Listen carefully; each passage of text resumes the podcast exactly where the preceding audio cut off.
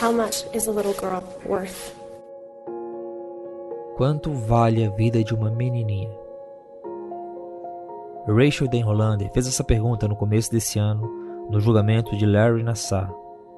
Larry era médico da seleção americana de ginástica e ali, aproveitando da posição de doutor de alguém em quem os atletas confiavam, ele abusou sexualmente de Rachel. Mas não apenas dela. Rachel foi a última a discursar depois de mais de 150 vítimas que foram à corte dar depoimentos de como foram abusadas por Larry. Os casos mais antigos que tem notícia começaram em 1992, mas só em 2015 as denúncias atingiram o público. Um dos últimos julgamentos, onde a sentença de Larry chegou a 175 anos de prisão, terminou no começo de 2018. Acontece que, embora Rachel tenha sido uma personagem importante, uma das primeiras pessoas a vir a público e denunciar Larry, essa não foi a primeira vez em que ela foi abusada. Quando ela era criança, quando ela tinha apenas 7 anos de idade, ela foi molestada por um homem que participava regularmente de um estudo bíblico na casa dos pais dela. Os pais foram advertidos por pessoas que viam o comportamento dele, eles conversaram com pessoas da igreja sobre isso, mas ouviram de algumas pessoas que eles estavam sendo histéricos, que estavam exagerando. Não, eles não estavam. Aí logo depois o jovem saiu da igreja e eles não tiveram opção senão seguir o caminho do silêncio. Quanto vale a vida de uma menininha? Essa frase de Rachel ecoa aquilo que Jesus fala lá nos evangelhos sobre como é que o Pai lá no céu olha com carinho para cada pequenino. É claro que quando você lê o texto, parece que Jesus está usando as crianças como exemplo dos filhos de Deus. Mas se o texto quer dizer mais, quer falar de todo mundo, certamente ele não quer dizer menos. Ele não exclui as crianças. Enquanto que no Império Romano as crianças eram desprezadas, Jesus recebe elas e as abençoa. Ele diz que elas são um exemplo de quem quer entrar no reino dos céus. E ele diz que é melhor que uma pessoa amarre uma pedra no pescoço e se lance no mar do que a um desses pequeninos fazer tropeçar. Acontece que, infelizmente, a mesma igreja que louva Jesus muitas vezes não toma os cuidados necessários para evitar que predadores sexuais atuem dentro dela, atacando os vulneráveis crianças, jovens, mulheres. Mas a ideia bíblica santa de que a gente deve perdoar, dar outra face, às vezes é mal usada e força vítimas a ficarem em silêncio. Isso quando a gente não ouve de pastores que usam da sua autoridade e da confiança que as pessoas depositam nele para poder seduzir, para poder abusar, para poder violentar. Quanto vale a vida de uma menininha? Muito é o que Jesus ia responder lá do alto da cruz. Vidas valem muito. E eu não preciso ser aqui hipotético, é, eu não preciso ser muito teológico. Eu tenho uma irmã de 10 anos de idade. É uma vida, uma pessoa querida minha. Se qualquer coisa acontece com ela, se ela fica triste, eu já sofro. A vida dela vale muito. E a gente está cheio de pessoas por aí, cheio de jovens, que, de crianças que podem estar vulneráveis. É por isso que a gente precisa falar de abuso sexual dentro da igreja. Não, não é um tema legal, não é divertido como o programa da quinzena passada, mas sabe, é necessário. E eu acho que de certo modo ele está muito no cerne do que é o Fora do Éden, que é levar a luz cristã ao mundo de hoje. E a luz, Jesus ensina, não deve ser escondida, mas deve brilhar em densas trevas. Nos fazer pensar e talvez mudar algo. Talvez até consolar um pequenino que acha que a vida dele ou dela não vale nada. Para este programa, eu chamei Jéssica Rosa, que participou do Fora do Éden 10 sobre homossexualidade, e a Silvana Silva do lado a lado. Meu nome é Rogério Moreira Júnior e eu convido você a ouvir mais esse episódio do Fora do Éden.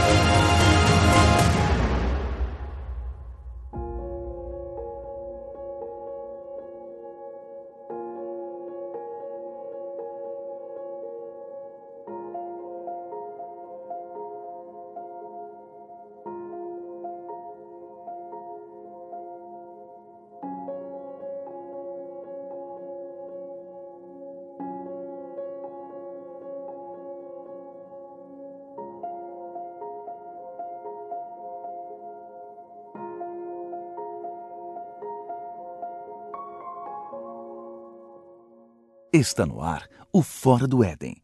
Porque depois da queda, a vida vira notícia. Uma produção do Bibotalk. A Maria frequentou a igreja desde o início da vida. Então, desde a infância, ela cresceu na igreja com familiares cristãos. Até que o líder de jovens é, chamou ela para uma conversa. Eu visto que ela não, ela tinha trejeitos de, como ela mesma diz, de moleca, né? Ela não era muito feminina, não estava na mesma vibe de se arrumar que as outras meninas e de usar saia, enfim. Ela gostava de usar um jeans, usar uma roupa uh, larga e, enfim. Quando ela tinha 14 anos, o líder de jovens a chamou para ter uma conversa na sala dele, junto com a esposa, conversou sobre várias coisas por um momento, a esposa saiu do recinto e ficou só ele e ela. E aí ele disse para ela assim: é, Eu preciso conversar contigo porque eu acho que tá errado o jeito que tu se veste o jeito que tu é, porque tu não é, é uma mocinha como deveria ser, tu não. Tu, abre aspas, Satanás está te fazendo agir como se fosse um menino. Então, eu quero agora te mostrar como é que é, uma menina deve se comportar. Fecha aspas. Fez uma oração, debruçou ela sobre a mesa e a violentou.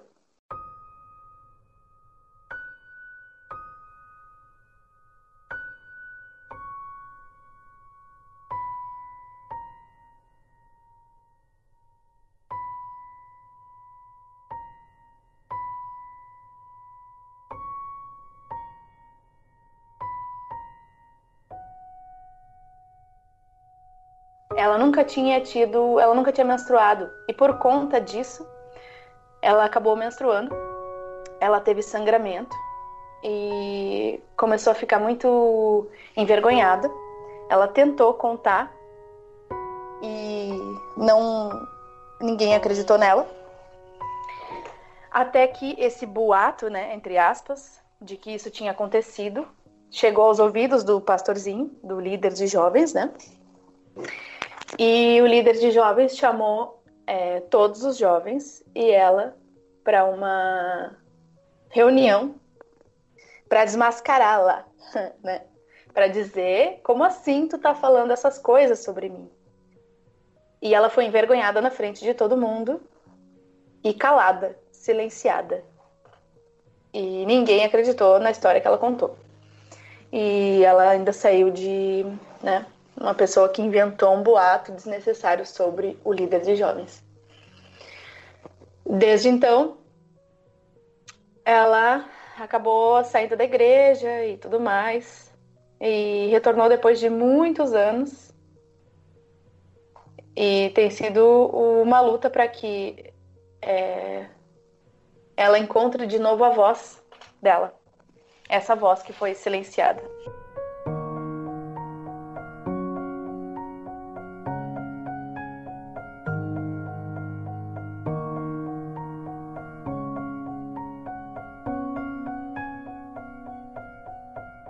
O quanto esse caso dessa Maria ele se parece com outros casos e o quanto que ele é especial, diferente. Então, ele se parece com a maior parte dos casos no, no sentido de que ele acontece com menor de idade, então uma pessoa com menos de 18 anos, criança ou adolescente, isso é a, é a maioria das vezes, pelo menos, que eu tenho visto.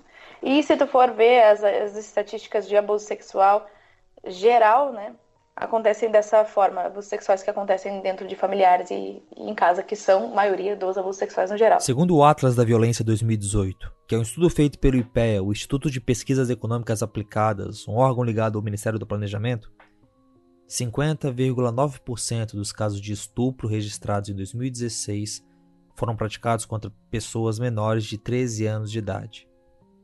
50,9%. Se você incluir nessa estatística as pessoas menores de 18 anos, a fração chega a 67,9%. Além disso, no total de estupros, 78,6, quase 80%, acontecem dentro de casa e não na rua ou na casa de estranhos. No caso das crianças até 13 anos, 30% dessas vítimas são violentadas por familiares e pessoas próximas, como pais, irmãos ou padrastos. E se parece também no sentido de que foi com um líder, de um líder para um membro, né? Isso não é incomum. A gente acaba pensando que não, porque a gente tem a tendência e graças a Deus por isso de olhar os nossos líderes com alguma, né, idoneidade. Só que é, a maior parte dos casos que eu presenciei foram casos em que o abuso aconteceu do líder para o membro. Não necessariamente um pastor, pode ser um líder de um grupo na casa, da célula. Pensando ali no caso da Rachel, acaba sendo parecido com a, aquela dinâmica que a gente vê em outros lugares, que é do treinador, do professor, de alguém de confiança que acaba é, tendo acesso às pessoas, principalmente acesso em situações é, privadas, quanto se alguém que a pessoa confia e por isso uh, se ele diz para ela se debruçar na, na mesa, ela vai e faz? Eu acredito que sim. Eu acredito que tem muito essa questão da, da confiança, mas eu acredito que além disso, tem uma questão de que a pessoa fica muito confiante, ela, o abusador no caso, né? De que esse fato não vai vazar. E de que a, o, o background assim que ele tem seja na, digamos, se ele for um treinador ou se ele for um líder de uma igreja, vai fazer com que ninguém acredite nessa pessoa. Tanto que geralmente a conversa que um abusador tem com a vítima gira em torno de se tu contar, ninguém vai acreditar. Se tu contar, é, tu vai, é tu que vai sair prejudicada, porque ninguém vai acreditar. Eu sou o líder e tu é o membro, entendeu? Então, da mesma forma acontece. Eu não sei se tu viu aquele é, documentário que teve Hunting Grounds, uma coisa assim. Que foi um documentário que ganhou um, um desses prêmios de melhor documentário. Que foi sobre vítimas de abuso sexual nos terrenos das universidades. E as estatísticas eram, assim, estarrecedoras. E acontecia mais ou menos a mesma coisa. Que os, os, os jogadores das linhas de esportes que representavam essas grandes universidades tinham comportamentos completamente abusivos e violentos e é, tomavam qualquer vítima que eles quisessem, alunas do campus, em festas ou em qualquer outra ocasião.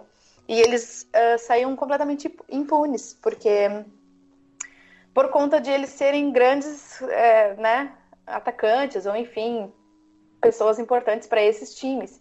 E esses times são uh, responsáveis é, esses times são responsáveis por grande parte da, enfim, da, do dinheiro angariado por essas universidades. Né? Eles são, são muito importantes lá no cenário americano e aí cai nessa lógica, né? Você tem alguém que é muito grande para cair, é muito grande para é, ceder, então, tipo, é claro que essa pessoa vai ser respeitada, é claro que essa pessoa ela tem que ser protegida.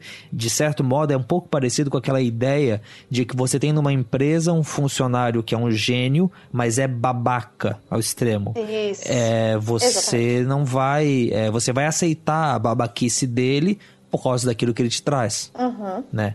Acontece que.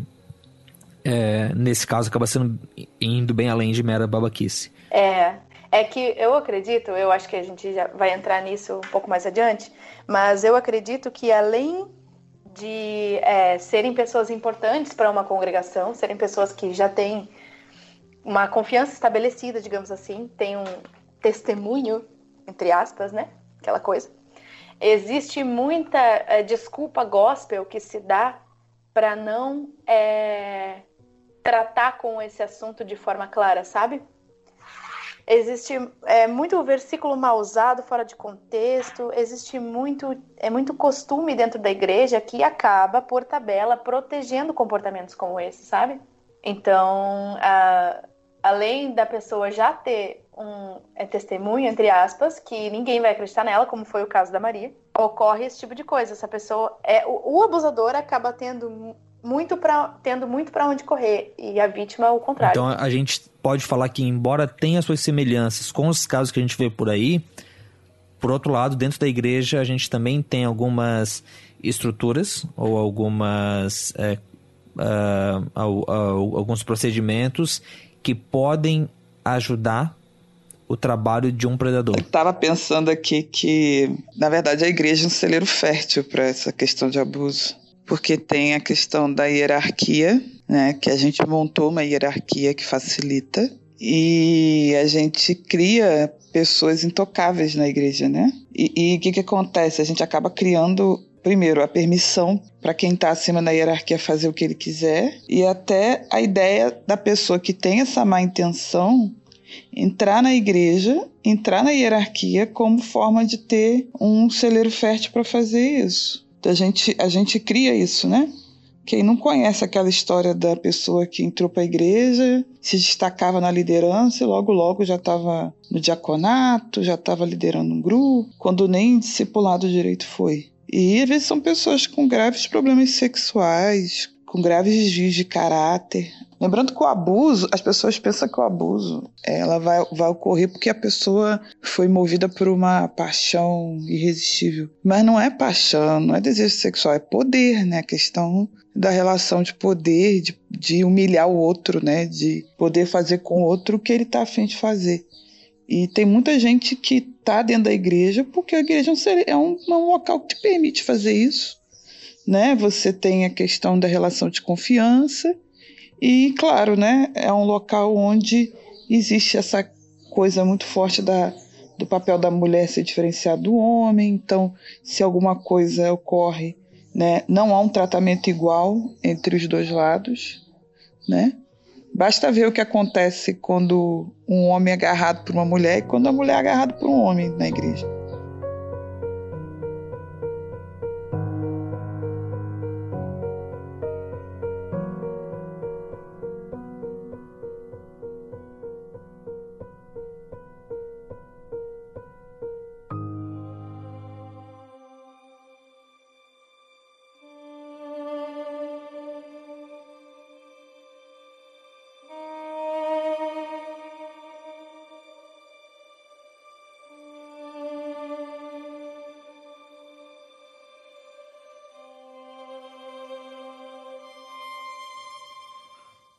Quando a gente pensa sobre pedofilia e abuso sexual dentro da igreja, é muito fácil a gente logo se lembrar da igreja católica.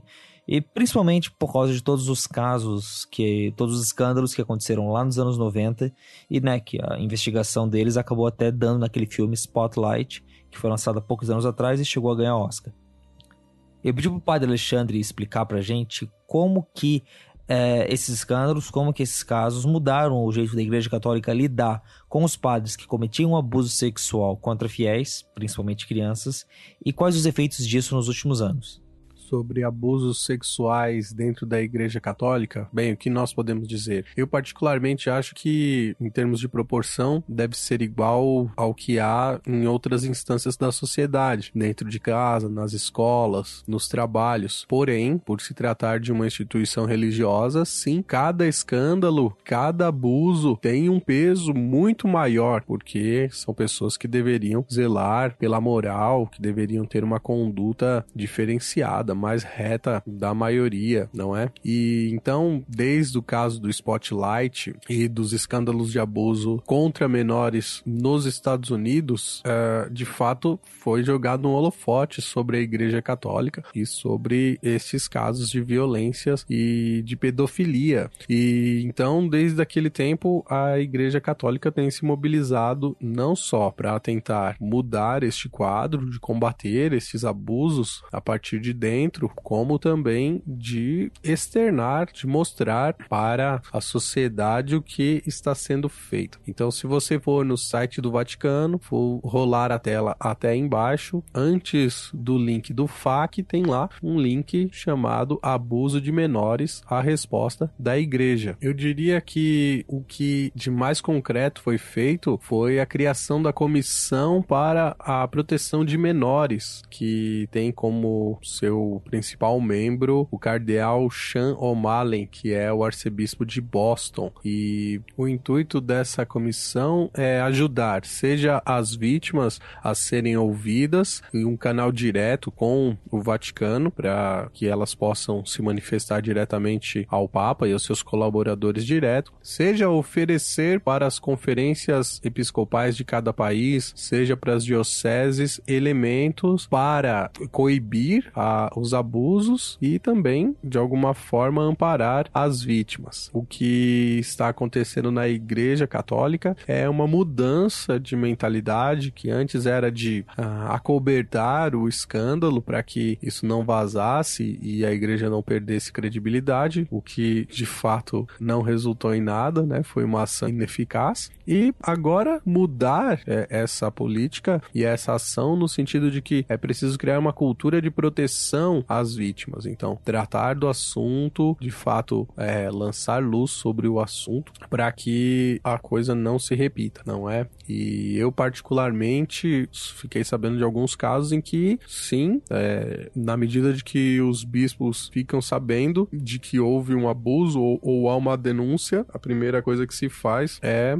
suspender o padre das suas funções, né, até que seja esclarecido. Isso também com alguma perda, né, porque às vezes se joga uma certa culpa sobre uma pessoa e isso não é retirado, né? É uma mancha que se faz que depois você não consegue simplesmente é, apagar, mesmo que a pessoa seja inocente. Agora, eu acho que é notável o empenho de Francisco em mudar esse panorama de uma política de tolerância zero quando ele pune os bispos, né, aqueles que acobertam os casos Haja visto que está acontecendo no Chile, uma igreja marcada por esse tipo de coisa. Ali, de fato, está sendo feita uma verdadeira limpa né, na igreja. E é interessante também que na congregação para a doutrina da fé, onde tem ali é, as normas né, do próprio direito canônico que falam sobre os delitos da igreja e contra a igreja, antes tinha lá os delitos contra o Santíssimo Sacramento, os delitos contra a, a, a doutrina, né? O ensino errado das doutrinas. E entrou nessas mesmas normas também o delito contra o abuso de menores. Dar esse grau de equivalência da pedofilia contra as, os delitos contra a fé, no caso de gerar excomunhão e gerar penas canônicas, é mostrar que não só está se fazendo algo do ponto de vista prático, mas se está levando também toda essa questão para o âmbito da teologia, é, da, daquilo que a gente se entende como cristão, né? E aí, numa das cartas que o Francisco escreve para a, o povo de Deus, falando sobre isso, ele inicia dizendo: Um membro sofre, todos os outros membros sofrem com ele. Essas palavras de São Paulo ressoam com força no meu coração ao constatar mais uma vez o sofrimento vivido por muitos menores por causa de abusos sexuais, de poder e de consciência cometidos por um número notável de clérigos e pessoas consagradas. É, esse trazer uma teologia sobre o corpo de São Paulo e aplicar isso às pessoas abusadas nos lembra que não é só uma questão social, né, ou da sociedade, mas é também uma questão teológica que se põe aí e que a gente tem que dar resposta e resposta com a vida e que nos chama também, nos interpela não só a denunciar caso a gente saiba um caso, mas também de rezar para que a igreja seja sanada e que os escândalos não nos destrua, né? Não destrói a igreja, que a igreja é muito maior, né? Que é corpo místico de Cristo, mas é, pode nos destruir enquanto pessoas. Aquilo que não nos ajuda a se santificar provavelmente está nos ajudando a pecar. Então é importante que a gente encare todos esses movimentos como um chamado à vigilância de cada um de nós. Mas a gente normalmente, eu acho que pode ser fácil alguém pensar que é uma coisa que é da Igreja Católica. É como se fosse algo que só acontece lá. Mas não, mas não, eu acho que na verdade o que acontece com a Igreja Católica, por um lado, é, tem muito porque você tem uma centralização e aí você consegue apontar os dedos e aí saber quem que você vai cobrar né? Quando você fala de uma igrejinha pequena, de um ministério independente no fundo da cidade, sabe? É, é um caso de polícia pequeno. Não é uma coisa que vai. Não tem ninguém grande para ser cobrado por isso, ou exigir que o governo faça algo, ou exigir uma retratação pública. É, mas além disso, é, eu acho que eu acho muito interessante olhar para a Bíblia e ver como que a gente vê isso tudo lá. E a gente vê isso tudo lá com Davi, que é o grande herói da fé. É, quando você, quando a gente olha para a história de Davi e de Batseba, eu acho que tem um jeito muito simples de ler e por muito tempo eu confesso foi assim que eu lia, que era que Batseba meio que estava seduzindo Davi, Davi caiu, Davi olhou para ela, ele acabou indo lá e levando ela para o palácio. Mas pensa nisso de outra forma.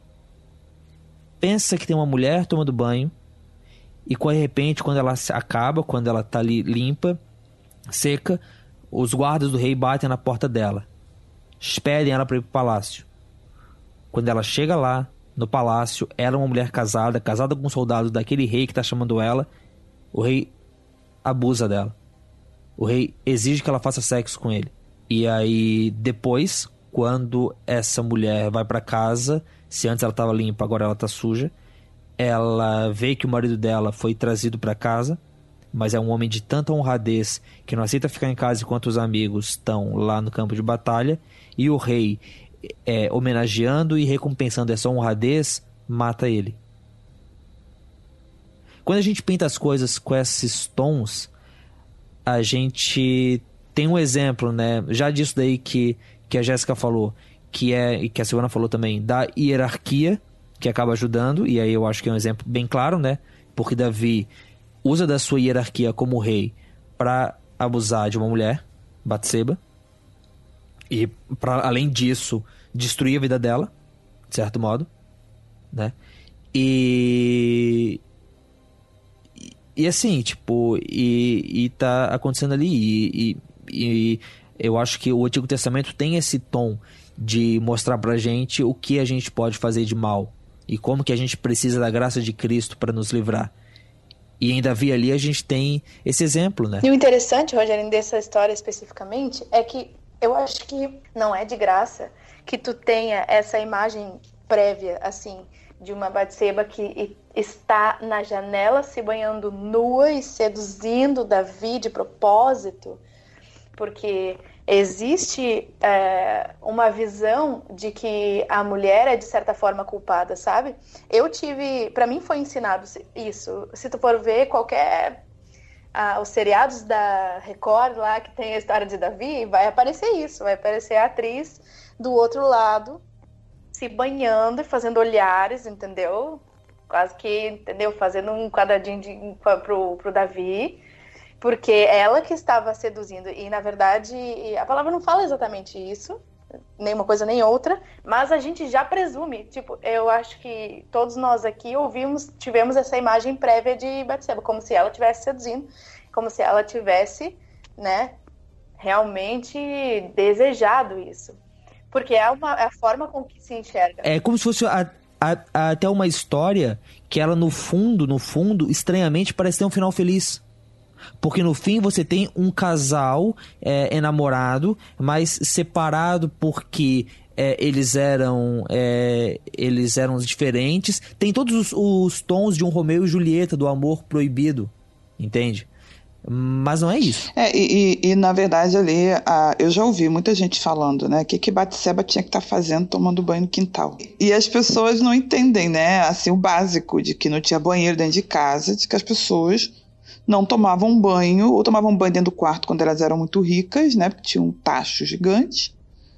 Né? Ou então tomavam banho no quintal, que o, o, o Davi que não tinha que estar à toa em casa de Bob olhando pela janela dos outros. Assim, mas é, é, há uma culpabilização primária da mulher. A mulher cabe o ônus da prova. E se a mulher foi abusada, ela vai ter que, que gravar, que filmar, que entendeu, documentar. Agora, um, só uma observação sobre a questão da Igreja Católica. É, eu acho que a diferença primordial entre a Igreja Católica e a Igreja Evangélica é que a Igreja Católica tem muito registro. É, a Igreja Católica ela registra muito, né? Então você tem os registros das denúncias, você tem os registros das é, transferências das pessoas de paróquia e você tem, então, muita documentação. Então, 100 anos depois, 80 anos depois, 50 anos depois, vai alguém lá que mudou né, a, a, a liderança e vai lá e traz aquilo à luz porque aquilo foi registrado. Nem que esteja lá escrito ipsilitris lá, né? Ah, foi por conta de abuso, de denúncias de pedofilia. Mas você tem, você pode fazer uma relação, né, do tipo olha, esse padre recebeu X denúncias dessa paróquia e em seguida ele foi transferido. Você consegue fazer uma relação causal. Eu vou ser até um pouco agora agressiva, mas eu hoje acho que na igreja evangélica ocorre mais abuso que na igreja católica, porque a gente não tem registro. A gente não registra. As pessoas pulam de bairro em bairro, abre lojinha, faz lá suas, todas as suas bizarrices são ameaçadas de morte, pulam para outro bairro e abrem outra lojinha. Entendeu? Ou então a, a menina engravida vão lá, pulam para outro lugar fazer lojinha.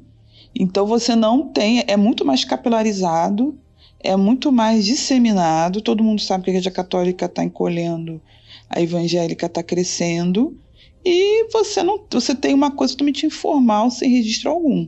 Então eu acho que se a gente fosse fazer um inquérito assim sério, o resultado seria assustador.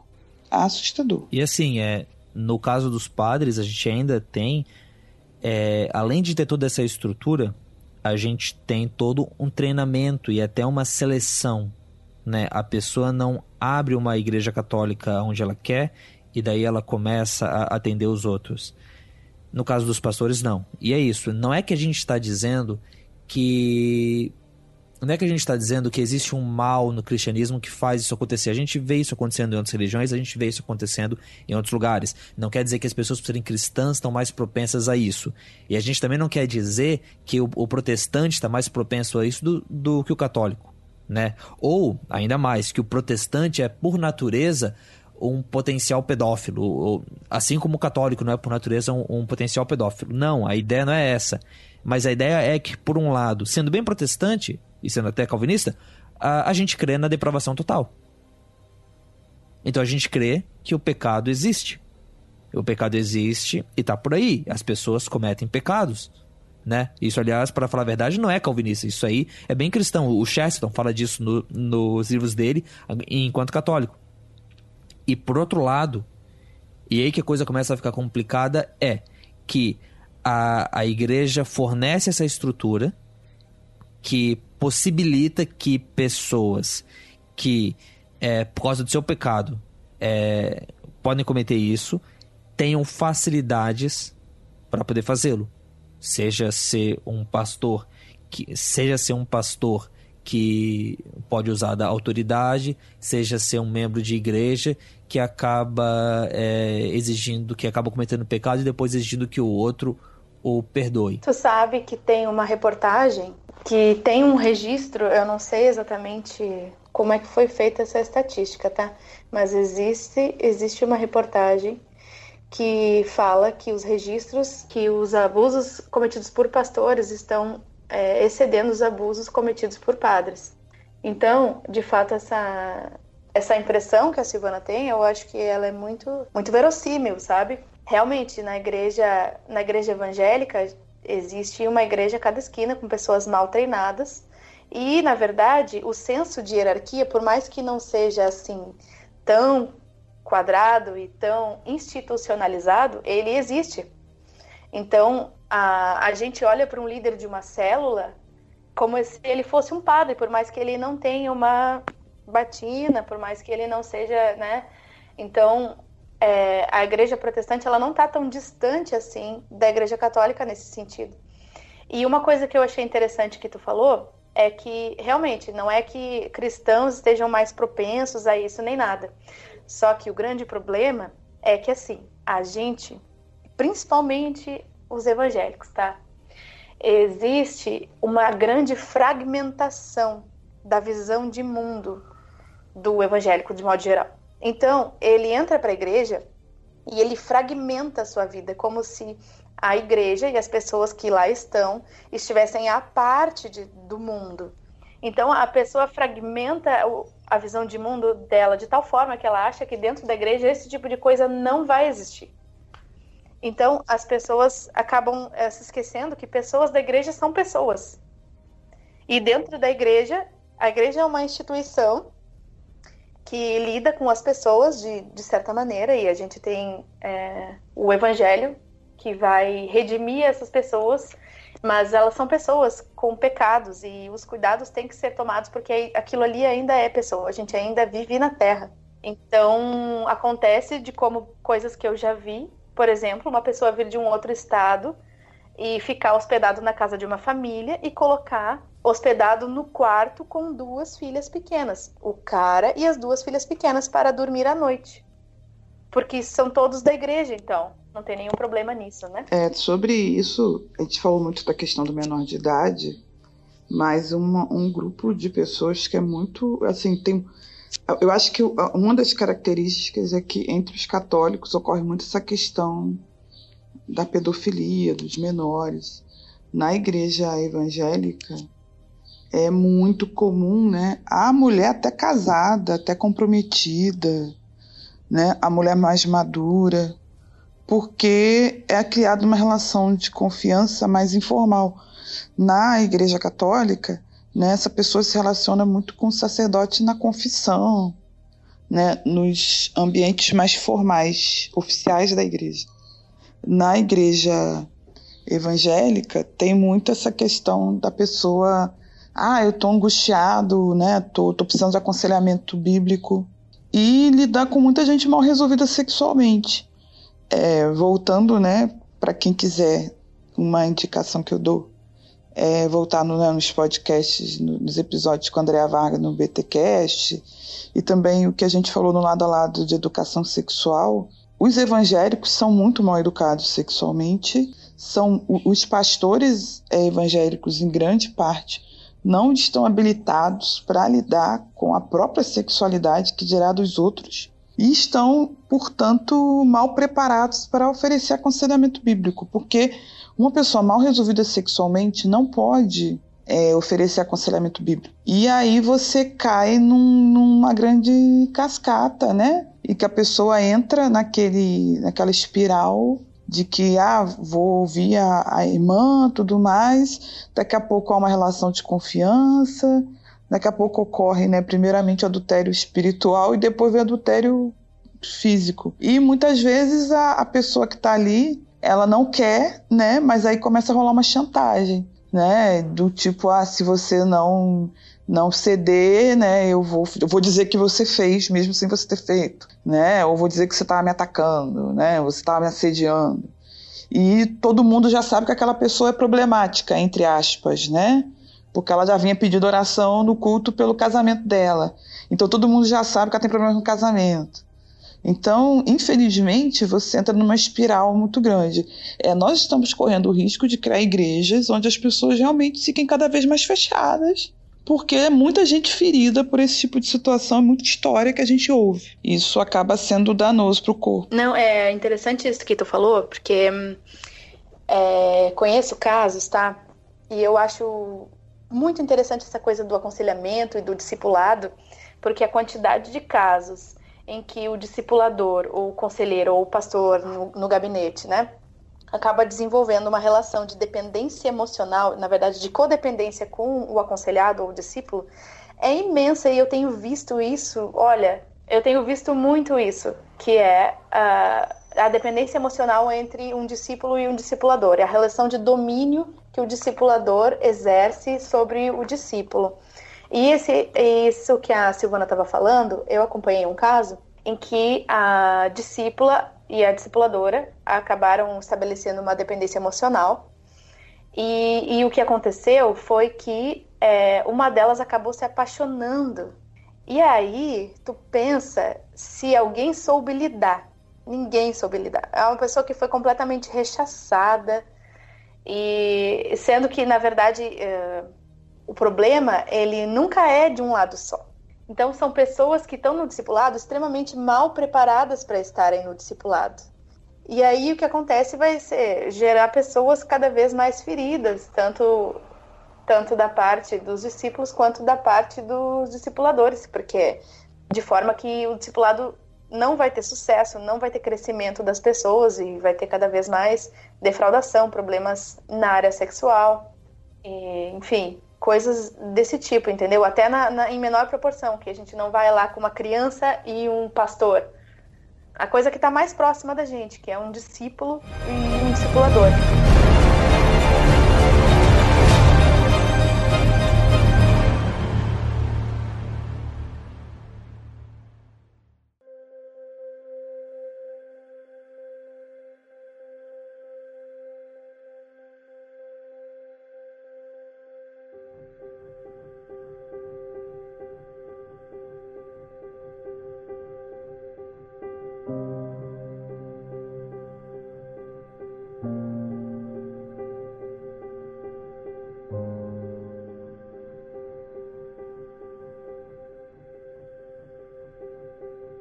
João, ele era pastor de uma igreja aqui próximo em Nova Iguaçu. Ele está na mesma igreja há cerca de uns 10 anos. Famoso pastor casado com a igreja.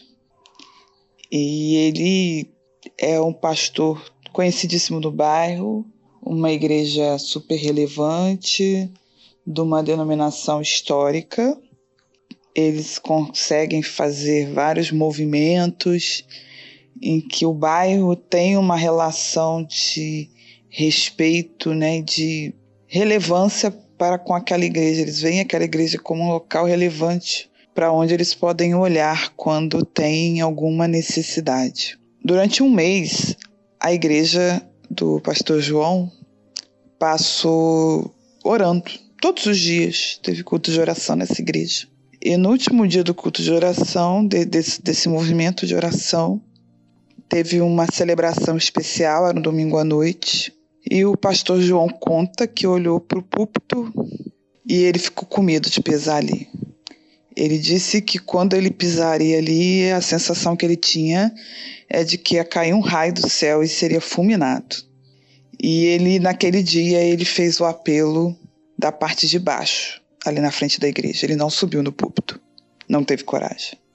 Ele, naquela madrugada, ele não conseguiu dormir, ele teve uma crise de pânico e a esposa acordou, ficou muito preocupada e foi ver, acudir, né, o que estava acontecendo. E aí ele contou para ela que, na verdade, ele estava se relacionando sexualmente com duas mulheres na igreja. Tempos depois, contou que ele escolhia, entre aspas, essas mulheres ao perceber que elas eram mulheres vulneráveis emocionalmente, mulheres todas adultas, todas mulheres que tinham marido, não eram mulheres solteiras, mas que na hora de apertar a mão das mulheres ele percebia que elas eram vulneráveis. E ele sempre teve problemas de ordem sexual, ele já tinha cometido abuso contra menores, inclusive quando ele era menor, né? Ele tinha abusado de menores. Ele na igreja já tinha tido outros envolvimentos sexuais, alguns do conhecimento da esposa, que haviam sido abafados em outras igrejas. Tinha o problema com determinada mulher. Às vezes a mulher também via ele como alguém disponível, às vezes ele tomava toda a iniciativa. Aquilo vinha à tona, corria risco de vir à tona e ele era trocado de igreja. Tinha sempre um pastor amigo que, ah, tem outro ministério ali que está precisando de pastor. E nesse ministério ele estava muito tempo, praticamente desde a fundação da igreja. Ali ele tinha passado mais tempo sem ter isso. Mas como apareceram mulheres vulneráveis, ele voltou a exercer e exercendo a autoridade, ele conseguiu se aproximar dessas mulheres, seduzi-las. Quando o pastor João foi afastado, nós sabíamos que tinha a Mariana, que tinha a Ruth, mas a Joana e a Raquel sumiram da igreja e a gente desconfia que elas também tenham sido encontradas por ele na multidão. Mais do que isso, a dona Raimunda era uma irmã muito frequente à igreja, uma senhora, e ela parou de frequentar porque ela viu esse pastor tendo uma atitude que mostrava uma intimidade para com a Mariana e ela chamou o diácono irmão Severino e o irmão Severino, ao invés de ouvir a irmã Raimunda, ele procurou o pastor João e contou: ó, a irmã Raimunda tá contando uns falsos aí da, do pastor. Tô achando que a irmã Raimunda tá com os problemas aí, pastor. Não tá. E a irmã Raimunda ficou mal vista na igreja como uma irmã que estava levantando difamação contra o pastor. A igreja demorou muitos anos para se recuperar depois desse baque. E depois dessa história, pastor João foi trocado de igreja mais duas vezes nessas duas igrejas ele voltou a ter problemas. É, a gente sempre ouve os rumores, a gente nunca consegue a sugestão oficial quando a gente não está próximo, e o que a gente sabe é que o, ele teve problemas com mulheres e agora ele está numa igreja em que ele é pastor auxiliar. E o pastor presidente dessa igreja em Nova Iguaçu está preparando o pastor João para assumir porque esse pastor já é idoso, está próximo do seu jubilamento. Quando eu li o livro do Spotlight, é, que conta sobre vários casos que aconteceram lá nos Estados Unidos, que o pessoal do. Eu vou colocar aqui depois o nome do, do jornal, mas que o pessoal do, de um certo jornal lá foi atrás.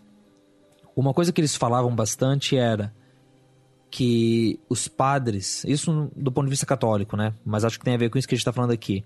Os padres escolhiam as crianças que iam ser abusadas entre aquelas que tinham família desestruturada, que não tinham pai, e aí eles acabavam virando o pai das crianças, eles né, acabavam tendo aquela relação da criança confiar neles.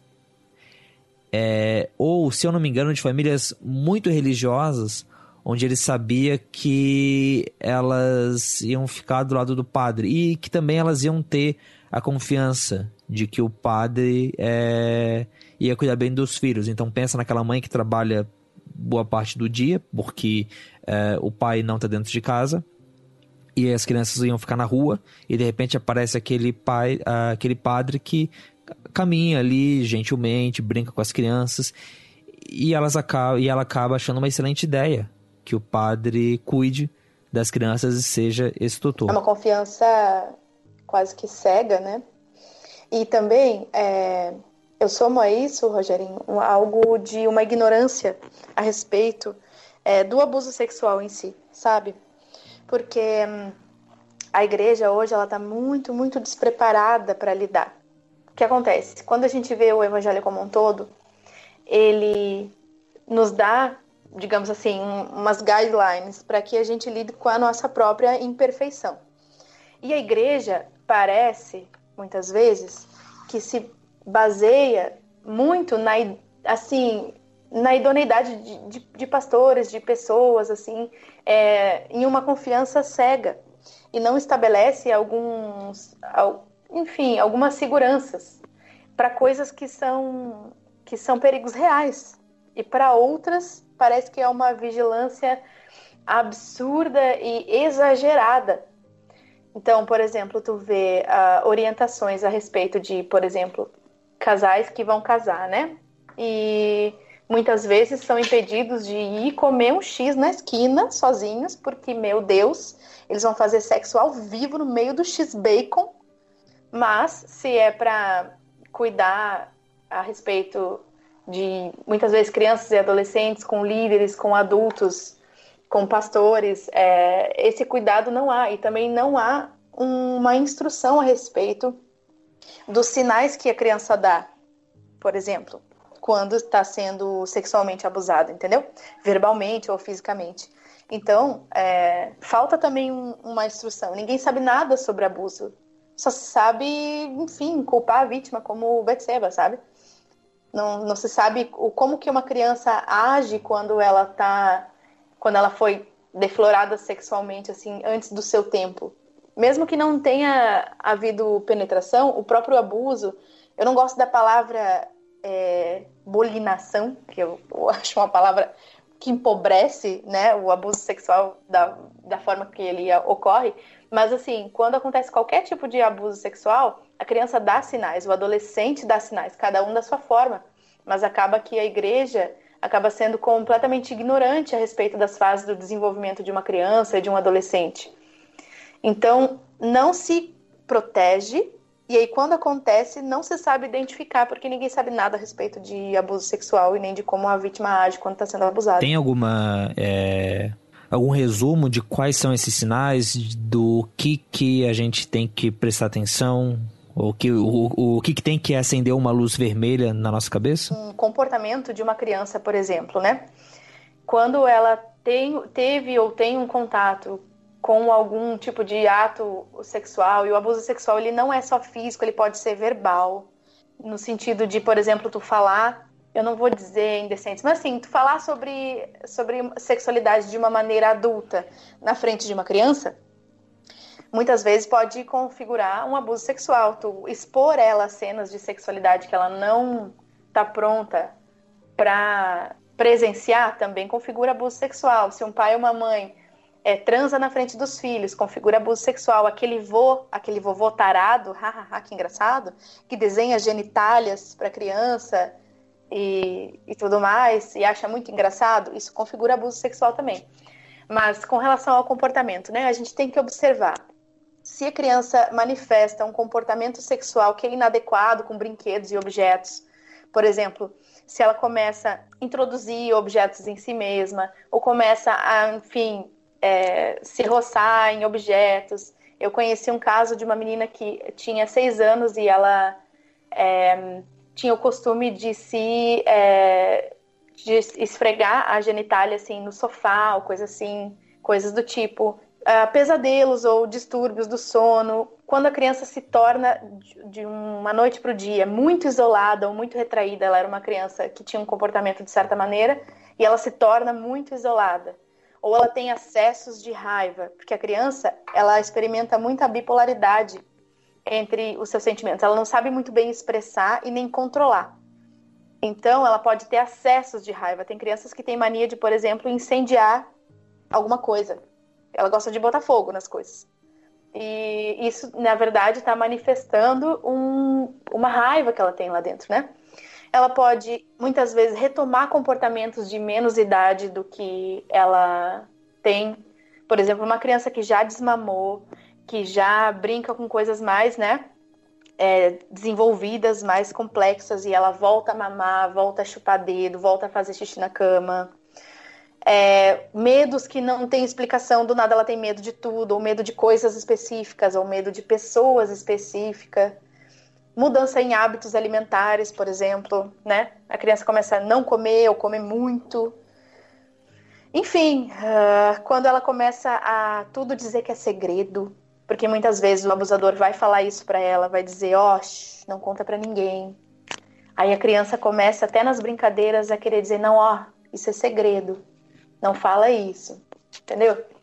Em linhas gerais, essas são coisas legais da gente é, observar. Veja bem, não significa que por uma criança apresentar um desses sintomas ou alguns que ela está necessariamente sofrendo abuso sexual, tá? Isso é isso não não significa necessariamente, mas esses são alertas que a gente pode ter na observação de uh, de crianças que convivem com a gente, né? E a gente pode, quem sabe, levar a um psicólogo e ver se está tudo bem, né? Só para a gente ficar atento. Eu penso que a gente já falou um pouquinho sobre o perfil da pessoa, né, que é abusada.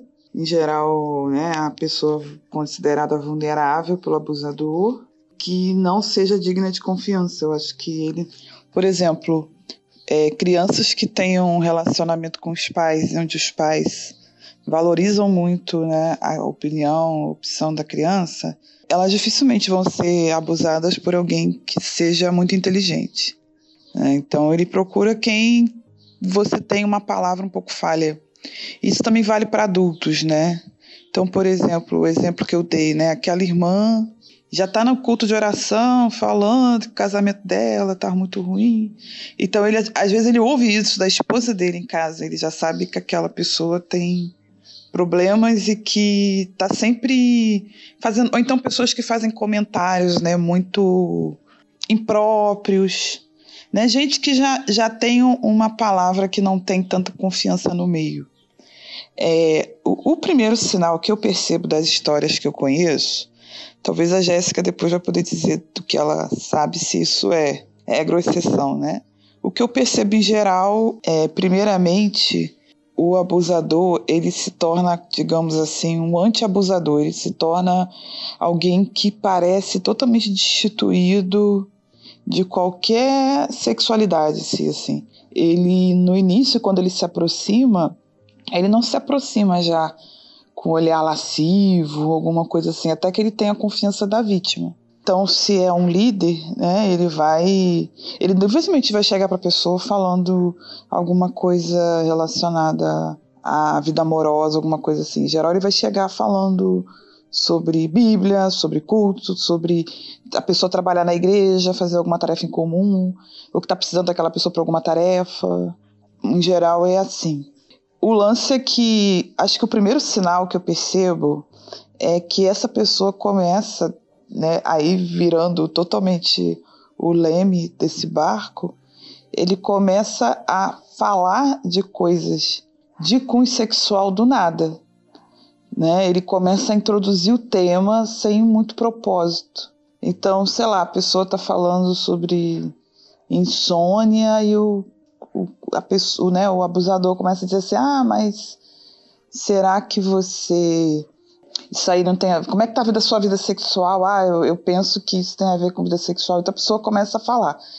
O, o, na criança, né, ele começa a fazer jogos lúdicos, né, começa a falar de brincadeiras. Ele, ele sempre chega com essa ideia de que é uma, uma coisa sem, sem qualquer maldade. E aí, se você falar assim, por que, que você está falando de sexo comigo? A pessoa fala assim, né? Eu tô falando, não, mas. Não, você está maldando. Você. Entendeu? Ele, ele cria uma defesa que se a pessoa for uma pessoa antenada, naquele primeiro momento ele fala, a pessoa fala assim, como assim? Por que, que você está entrando nesse tema? É, ou se a criança fala assim, não, por que, que você está brincando desse jeito comigo? Eu já foi uma pessoa alertada, ele tem a defesa, não, você está confundindo, eu não, eu não tinha nenhuma intenção, você que tá, tem uma cabeça maldosa. E aí ele se defende e ele encerra a sua incursão. É, em geral, é o silêncio, o consentimento da vítima nesse ponto, por, des, por desatenção mesmo. Né? Em geral, a vítima não está percebendo que vale. Aí ele começa a falar, e aquilo se torna uma coisa natural, né? aquele papo né? se torna natural. E daí em diante ele age de uma forma mais, mais aberta, né? E até dizendo, tipo assim, eu te dou valor enquanto os outros não dão valor. Porque aquela pessoa já é vulnerável. E se você não atender, você vai perder muito. Se você não me der o que eu quero. Agora, um adolescente, eu acho que tem uma mudança aí, porque eu acho que o adolescente acaba tendo muito mais essa relação de força. Porque o, o adolescente, ele acaba. Ele, ele o, o o abusador acaba tendo que usar muito mais essa relação de hierarquia. A criança, muitas vezes, ela está brincando com o abusador, entre aspas. Anos depois ela descobre que ela foi abusada. Anos depois ela descobre que ela participou de um jogo sexual. Aquilo para ela foi uma grande brincadeira, que era um segredo que ela gostava e que na verdade ela estava sendo abusada é, uma pessoa é, mais velha, ela acaba né, entrando naquele ponto de que, olha, em algum momento eu consentia tendo, tendo uma confusão entre, né, será que eu que deixei, será que eu, na verdade, eu, de, eu deixei que acontecesse? E, e enquanto que o adolescente entra muito essa relação de força, porque o adolescente tem uma, um perfil de contestação então, é, é, esse caso né, da Maria é bem clássico, porque, em geral, o abusador, no, no caso do adolescente, ele usa força física, ele usa coação, ele, ele enche o adolescente de provas contra ele.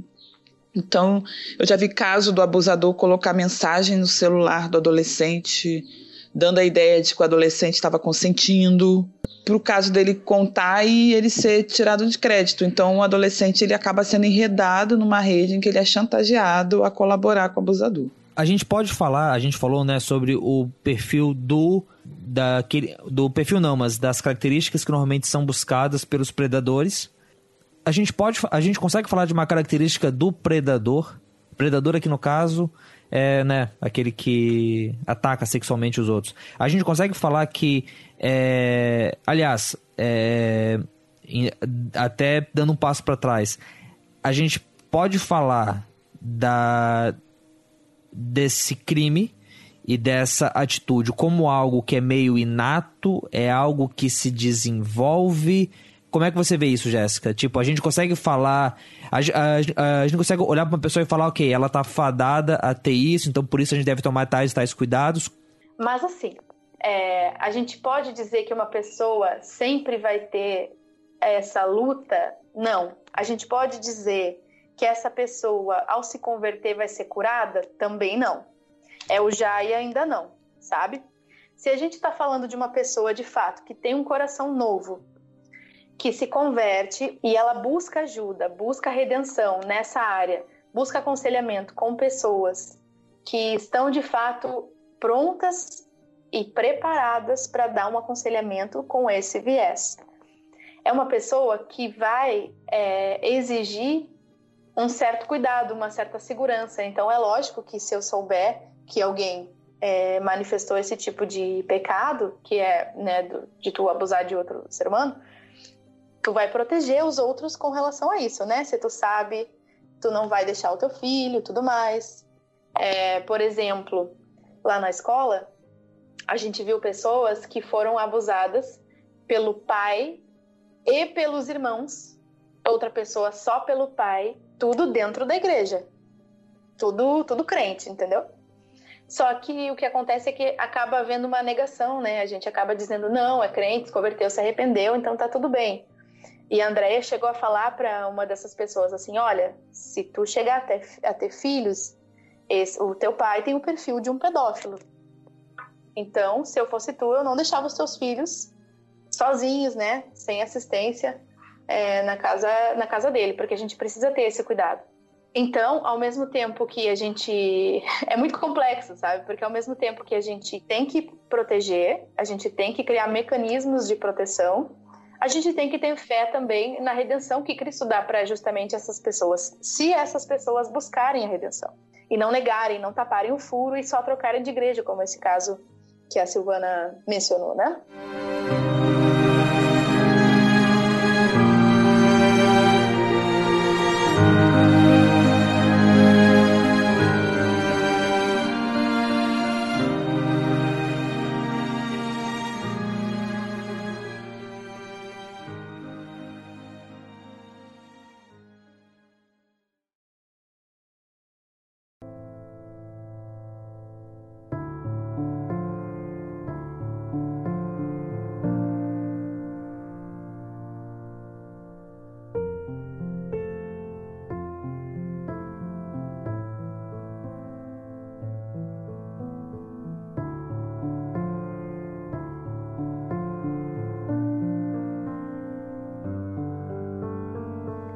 Para a gente buscar o perfil de um abusador é muito complexo, porque a gente tem a ideia de que um abusador é aquele cara com seus cinquenta e poucos que mal toma banho, que é meio sujo, que fica fazendo comentários, né, impróprios por aí.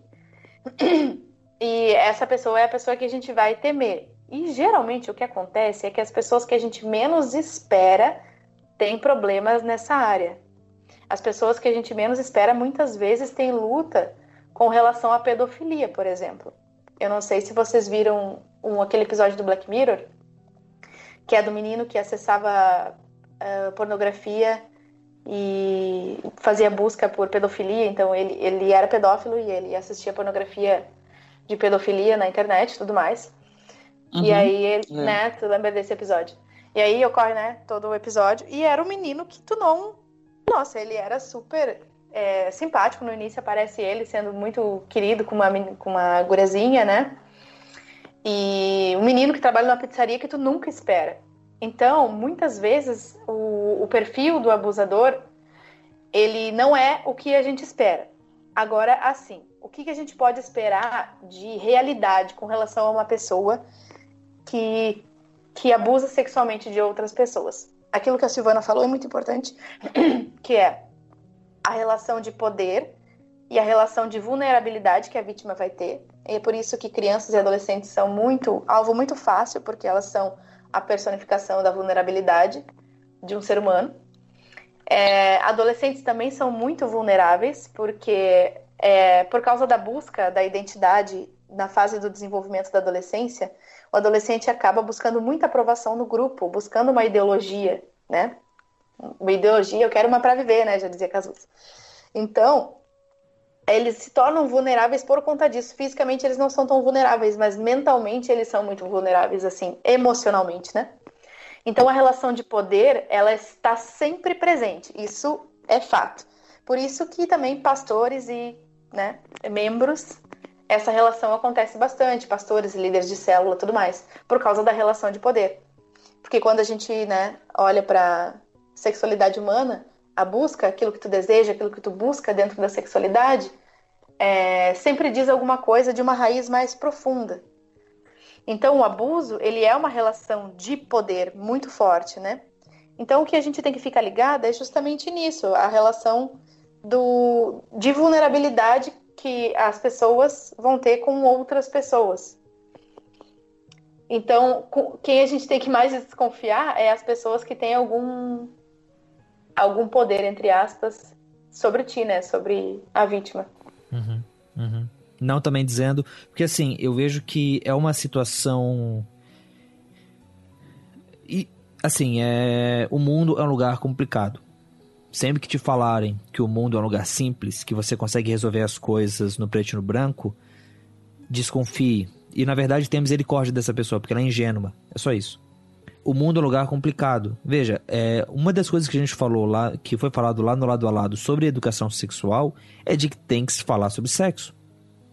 De que a igreja não pode é, ser, por causa de um decoro, não falar sobre algumas coisas que precisam ser ditas.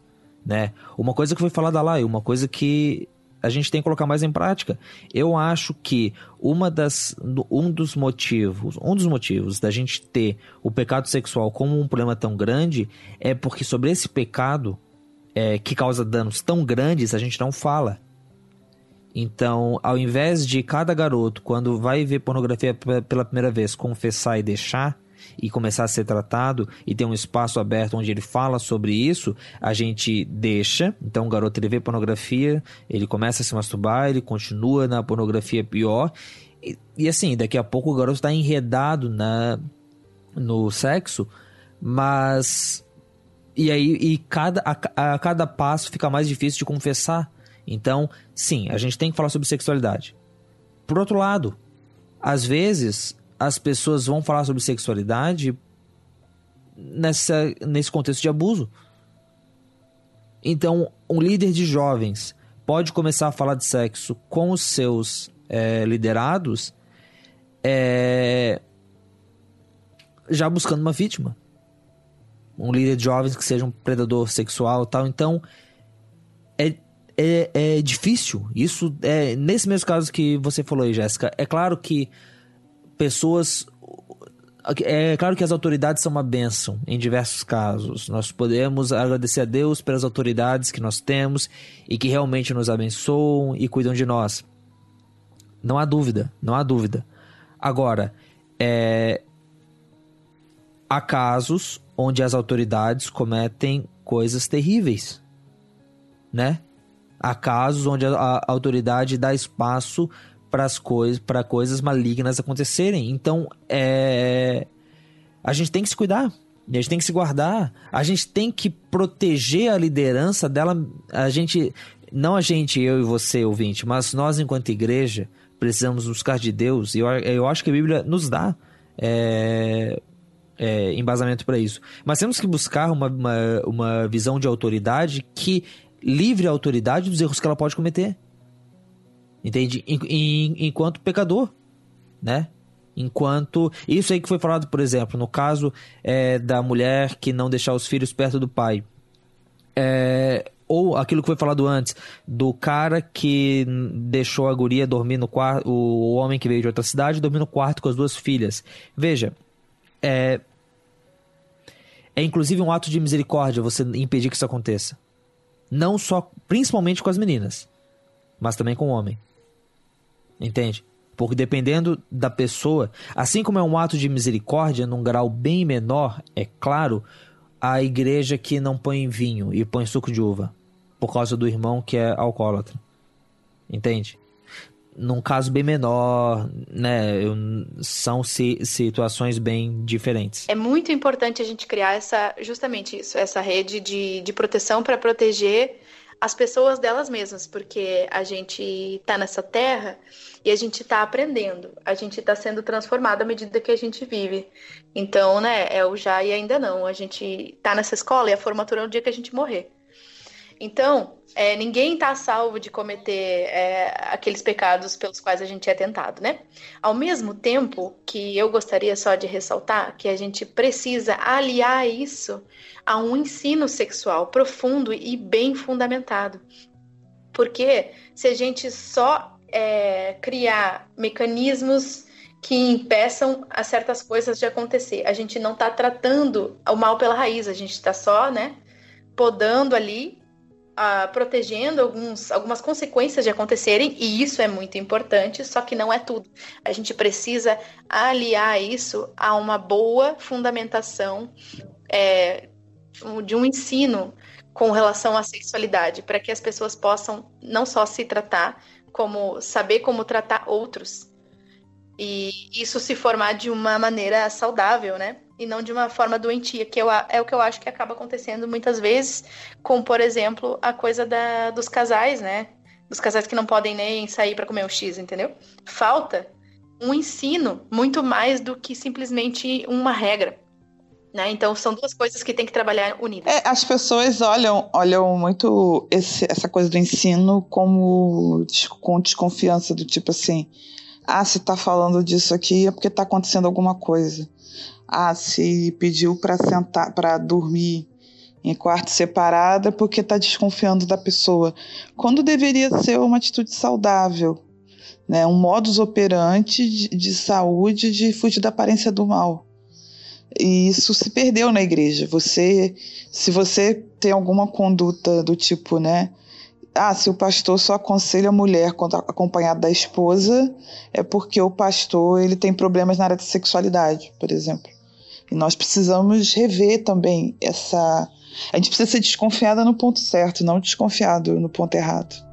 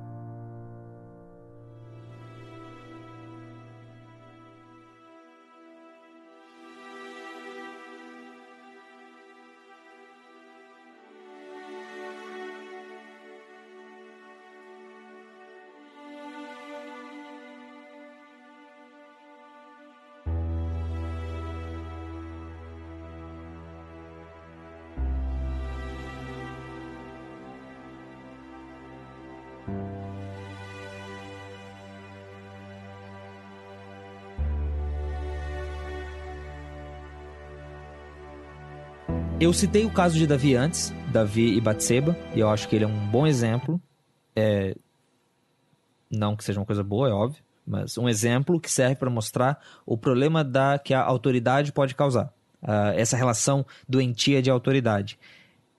Eu acho interessante que a história de Davi nos oferece exemplo para uma outra coisa, para um outro tipo de abuso que está no caso de Amon e Tamar.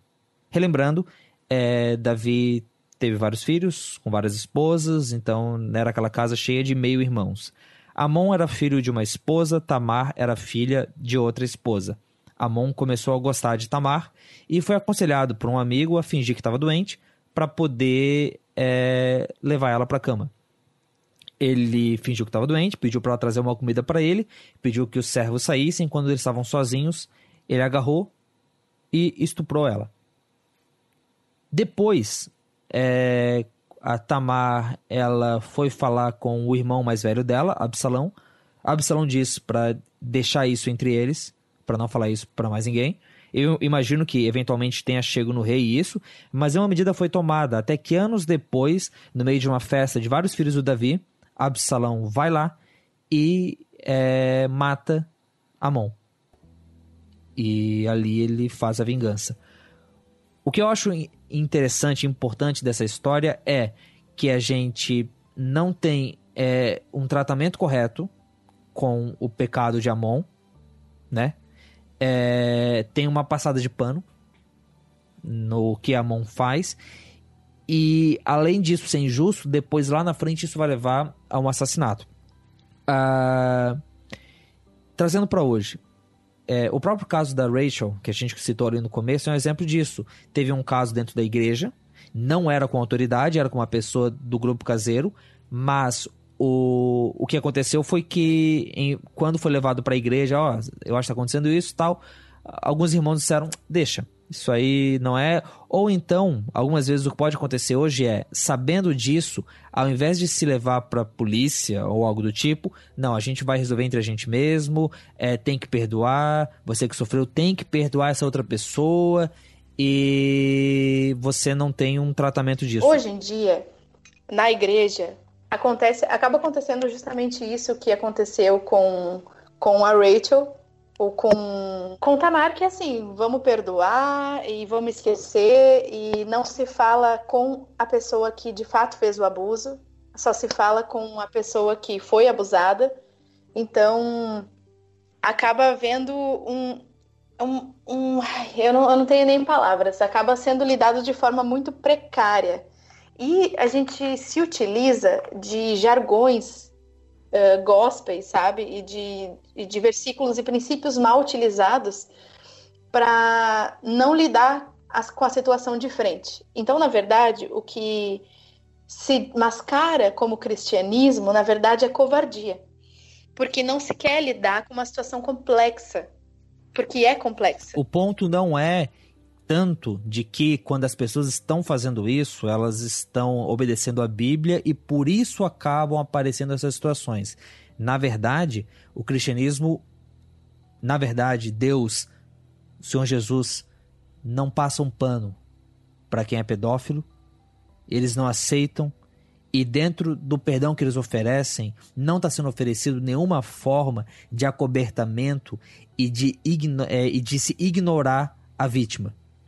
O ponto é, quando se usa a Bíblia de tais e tais formas para acobertar, não se está sendo bíblico. Com certeza, exatamente. Quando a gente lida com abusos sexuais, como o caso da Rachel, né, que foi alguém que foi do grupo, ou como o caso de Tamar, que foi um irmão, como o caso dessa pessoa que eu tinha mencionado, né, pai e irmãos, ou outro que é o pai, ou enfim, amigo de família. Então, é bem mais provável que isso vá acontecer dessa nesse modelo, por uma probabilidade, porque é onde a gente encontra essa relação de poder e vulnerabilidade, assim. O, o caso de alguém que passa na rua, te sequestra e te estupra acontece. Eu só presenciei, eu, um, é, na minha vida de igreja, né, que aconteceu na igreja, e foi muito mal manejado. É, falaram para a menina que ela abriu brecha, e por isso o que aconteceu, aconteceu. A menina, nossa, foi horrível. Então, nem nesses casos está se sabendo lidar. Que dirá casos que são complexos com pessoas que a gente conhece e muitas vezes pessoas que a gente gosta. Então, assim, é, precisa haver uma separação, precisa haver um, de fato um entendimento do evangelho, porque é, de, de forma alguma, princípios bíblicos e princípios do evangelho vão acobertar pessoas que se comportam dessa forma, de forma alguma. Então, quando alguém vem e te diz, olha só, foi tu que é tu que, na verdade, plantou isso, né? Ainda usa um, uma metáfora gospel, né? Porque não pode ser tu que quis, né? Tem que, tu que plantou, quem planta colhe, né? Tem que ser uma metáfora gospel. e, e diz para alguém que na verdade essa pessoa tem que perdoar, tem que esquecer, ela está simplesmente ignorando é, primeiro a lei, para começar.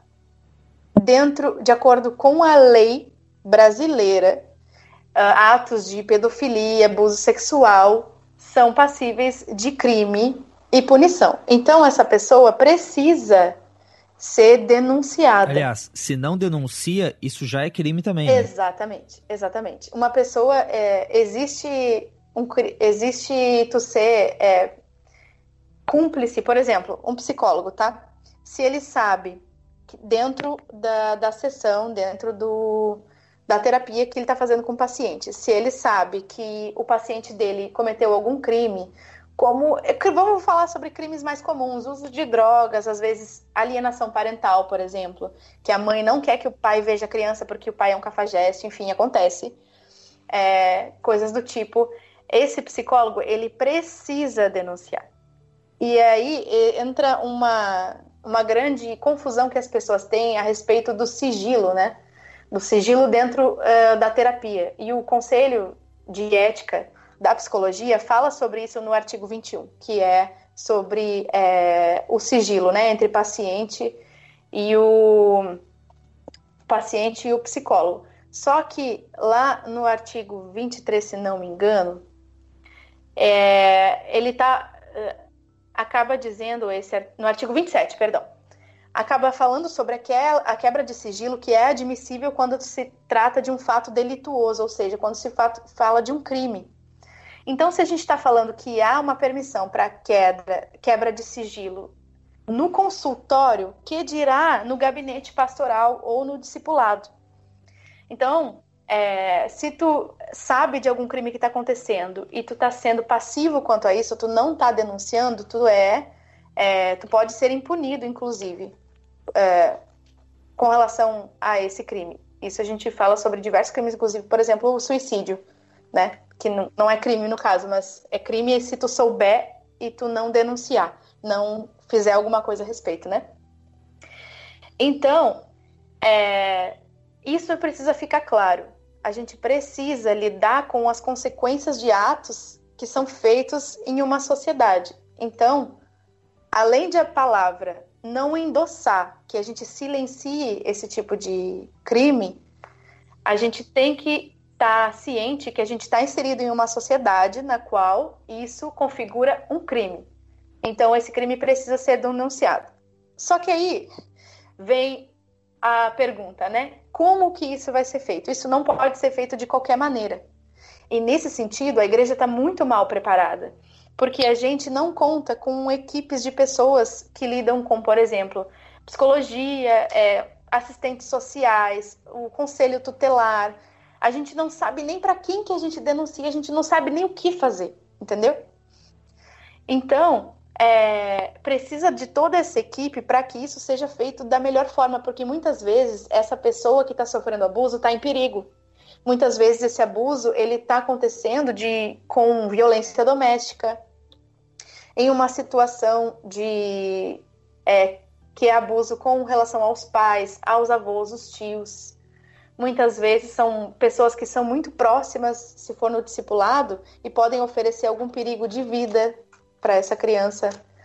E se for criança, né, ou adolescente, ou essa pessoa que está em estado de vulnerabilidade com relação à pessoa que abusa. Então isso tem, tem que ser feito com muito cuidado para que um abuso, um abuso não, perdão, para uma denúncia de qualquer jeito não vai oferecer mais dano do que benefício. Então, é, o que se faz geralmente no aconselhamento é que a gente converse com a pessoa, com a vítima, para que ela seja, primeira, tratada com relação ao abuso. Então, linkar isso com terapia, muitas vezes, pode ser um tratamento medicamentoso se a pessoa tiver algum, sei lá, tiver desenvolvido algum problema e tentar, em parceria com essa vítima, trazer a denúncia, que é justamente o oposto do que se faz na igreja, que é justamente o oposto do que aconteceu ali com Tamar, por exemplo, né? Que é lidar com de frente. Se eu sei que o abuso está acontecendo, eu vou lidar, eu vou oferecer tratamento e eu vou oferecer ajuda para que essa pessoa denuncie. Isso juntamente com uma equipe bem preparada e bem formada para que isso possa acontecer da melhor forma possível. E isso é uma coisa que, assim, é. A gente tem hoje esse retorno da masculinidade cristã, da gente entender qual é o papel do homem, eu acho que tem muita coisa boa nisso. Mas isso é coragem. Isso é verdadeira coragem, né? É. Assim, é. É difícil. Caramba, assim, pra gente gravar esse programa já é difícil. E imagino que para você que tá ouvindo também é. Agora, lidar com uma situação dessa, caramba, é.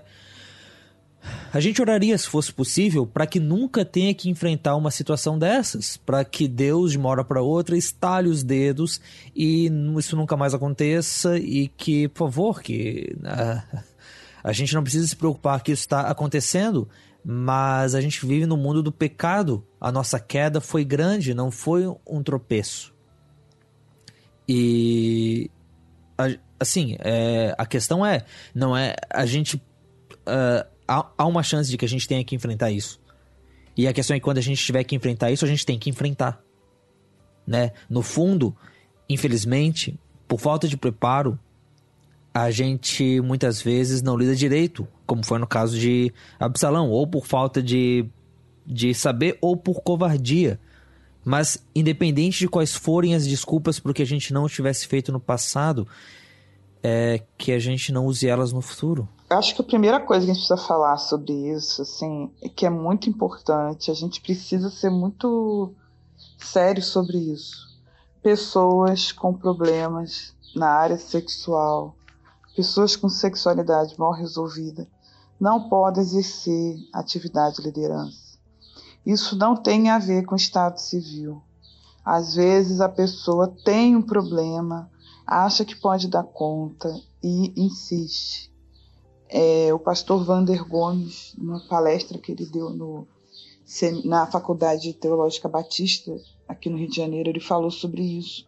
Isso é muito sério, gente. É, se a gente, às vezes o pastor está tutorando um seminarista, né, o, o, ou o pastor está tá no pastorado já, tem que, às vezes você precisa dar uma pausa, reconhecer suas fraquezas. Né? A pessoa vai ser, tá sendo, tá lá na célula super atuante, super assíduo, é um bom anfitrião de célula, mas a pessoa, ah, vai, vou, vou botar na liderança, botar na liderança da célula, no diaconato, tudo mais. A gente não tem que fazer uma fiscalização da vida alheia, né? Não tem que virar fiscal de bons costumes. Mas se você sente que há uma sensibilidade nisso, se o discipulador percebe, se o irmão percebe que não está bem, ele tem que ter essa humildade, dizer, não precisa nem falar o motivo. Né? Não estou bem, porque criam-se situações de vulnerabilidade. Né? Ele se torna vulnerável ao pecado que ele pode cometer. E não é uma questão de estigmatizar, mas é uma questão de ser realista. Entende? É, Paulo fala lá para Timóteo para não se apressar em é, ordenar algum membro para ser pastor, em pôr as mãos sobre alguém. Tiago fala na carta dele para a gente não sair por aí querendo semestre. É, a igreja não é lugar para a gente resolver as nossas, os nossos problemas. Aliás, volta na questão de poder de antes. A, a igreja não é lugar de você resolver o seu poder assumindo de, de uma posição de liderança. A igreja é o lugar de você se submeter a Cristo. E daqueles que são líderes vestirem a toalha e a bacia e lavarem os pés dos outros. E serem os servos dos outros. Né? Liderança na igreja não é cura para baixa é, autoestima. É, e, e, outra coisa também que eu acho importante é a questão da cura da carência, né? É, há pessoas que são muito irresistíveis, tipo, posso ter o que eu quiser, porque né, eu sou irresistível e pessoas que são extremamente carentes, né? Eu tenho que dar o que o outro pedir, porque senão eu não vou ter carinho. E esses dois extremos são extremamente danosos e nós precisamos abordar a questão da carência na, na igreja evangélica brasileira de forma muito séria. Né? É uma coisa é você ter necessidade de coletividade, você ser é, um cristão que tem comunhão com seu irmão. A outra coisa é você não resolver suas carências de forma que elas se tornem é, equilibradas com a sua dependência de Deus. E, e, e a carência é uma das raízes desse, dessa vulnerabilidade dentro da igreja. E a igreja aborda muito mal a carência, ou colocando para debaixo do tapete, ou então falando assim: ah, você vai resolver sua carência sendo dependente de um líder. Né? E, e em muitos lugares nós sabemos que o líder se torna o dono da vida do outro, que se ele vai, sei lá, se ele tem, se ele quer plantar uma bananeira ou um pé de manga em casa, o líder tem que dar o aval. Né? Ele não é um conselheiro, ele é um autorizador de atividades da sua vida. E a gente precisa tomar muito cuidado para uma relação de amizade, né, de cumplicidade, não se tornar uma relação de carência. Porque é nessa carência que aquele outro, né, que acaba tendo uma falha nesse ponto da vida, encontra um ser que é vulnerável e está ali disponível. É, e uma outra coisa que eu gostaria de falar também é um conselho para líderes da igreja.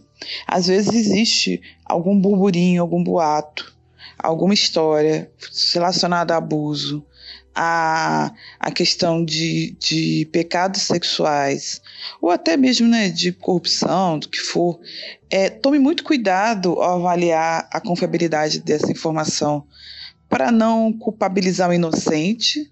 Conheço história de gente que foi acusada injustamente, conheço, tá? É, isso não é também um, uma coisa fantasiosa, existe. É, mas também conheço muita gente que cometeu atos pecaminosos na igreja, abusou na igreja, e simplesmente as pessoas assumiram que aquilo era mentira e acabou, que fulano seria incapaz.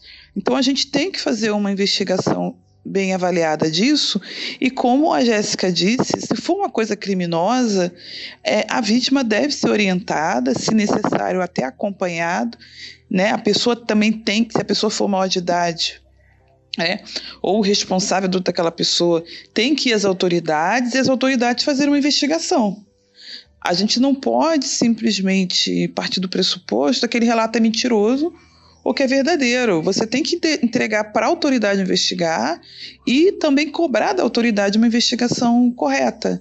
É, se aquilo for mentira, é, depois você né, toma as devidas providências a respeito. Mas muitas vezes a, a, pessoa chega com aquilo ali, a pessoa diz assim, ah, esse, isso é uma mentira, e pronto, acabou, aquilo cai por terra. Isso está errado. Né? Ao mesmo tempo, é, você tem, hoje em dia, olha gente, eu não estou querendo, eu não estou querendo aconselhar ninguém a ser stalker de ninguém, tá bom? Mas hoje em dia, gente, a gente é, tem, infelizmente, eu vou falar uma coisa, pode ser que vocês discordem de mim, vocês têm total liberdade, tá bom? Mas hoje em dia a gente tem mais facilidade de usar certos dispositivos que aumentam a força do nosso dado. Né? A gente tem hoje em dia telefone celular. Hoje em dia é muito comum pessoas que abusam utilizarem telefone celular para mandar mensagem, para mandar mensagem assediando, para aumentar a mensagem marcando encontros. Então, antigamente mesmo, eu já me lembro daquela história, né? eu vou, eu vou ali e você fica daqui vigiando para você ver que é verdade o que eu estou dizendo. Né? Então, hoje em dia, a gente tem como lançar a mão de algumas ferramentas que ajudam isso, até na hora de ir à autoridade. O que não pode é a gente colocar para debaixo do tapete, dizer que é mentira, né? Ou então sair, né, também apedrejando alguém no meio da rua, linchando sem ter uma certeza do que aconteceu né? E mesmo tendo certeza, a gente tem que entregar para a justiça. Então, muito cuidado, porque justiça e vingança são conceitos bem diferentes. Eu acho que é importante algumas vias que uh, se pode denunciar, porque eu acho que o ouvinte talvez não saiba exatamente para quem que denuncia. Então, eu vou dizer uns números básicos, tá? Depois eu vou colocar lá na descrição, quer dizer, tu vai colocar, né, Rogerinho? Para que o pessoal saiba. Mas as três principais vias que se pode denunciar é assim: os primeiros dois, e tem uma diferença entre os, os entre esses dois números, que é a Polícia Civil e a Polícia Militar, né? Que é o 181 e o 190. O 190, tu vai ligar quando tem uma situação emergencial, que tu quer que eles atuem na hora. Então, se tu quer que venha uma viatura, tá tendo um caso nesse momento, essa criança ou essa adolescente, essa mulher, essa pessoa em vulnerabilidade está em perigo, tu vai ligar para o 190, porque eles vão mandar uma viatura, pelo menos é, em tempo real, tá? O 181 é o disque denúncia. Então, é, o disque denúncia ele vai abrir uma investigação, que é diferente de tu ligar para o 190. Então, é, se tu ligar para o Disque Denúncia, tu vai uh, falar com alguém, tu pode fazer uma ligação anônima, eles não vão te pedir, eles não têm nem, eles não têm nem no sistema é, BINA ou coisas para reconhecer quem é essa pessoa. Isso eu sei de fato porque o pessoal do Disque Denúncia foi lá dar uma palestra pra gente lá na escola. E no mecanismo deles de registro, eles não têm nem como saber quem tu é, então não precisa ter esse medo de que tu vai que vai ser quebrado o anonimato e tudo mais, se precisar de mais informações. Não vai ser quebrado o anonimato. E dessa forma, tu vai dar o máximo de informações possíveis e eles vão abrir uma investigação. Não vai ser feito nada na hora, vai ser aberta uma, uma investigação. É, se for caso de criança e adolescente, pode se ligar para o conselho tutelar. E eles também vão abrir uma investigação relativo àquilo que está acontecendo, se vai ser abuso sexual e, ou se vai ser violência doméstica, ou os dois juntos, enfim. Isso vai ser vai ser feita essa ocorrência, vai ser feita essa investigação. E a última coisa, que na verdade é um quarto, né, que é mais um, um plus que eu quero colocar aqui, é de fato a delegacia da mulher, né?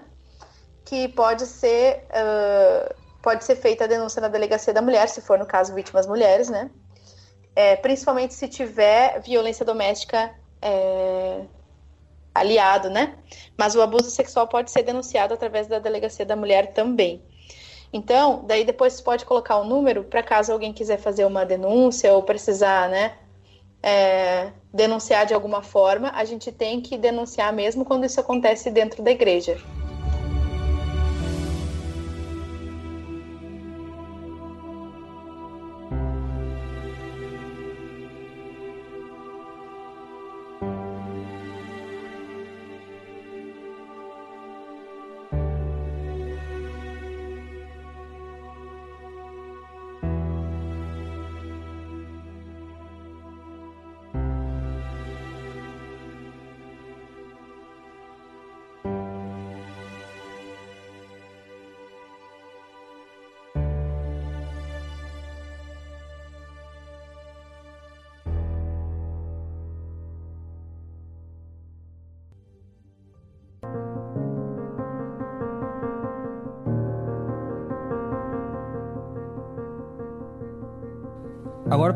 Pensando numa ideia mais pastoral, é, a gente falou sobre essa situação.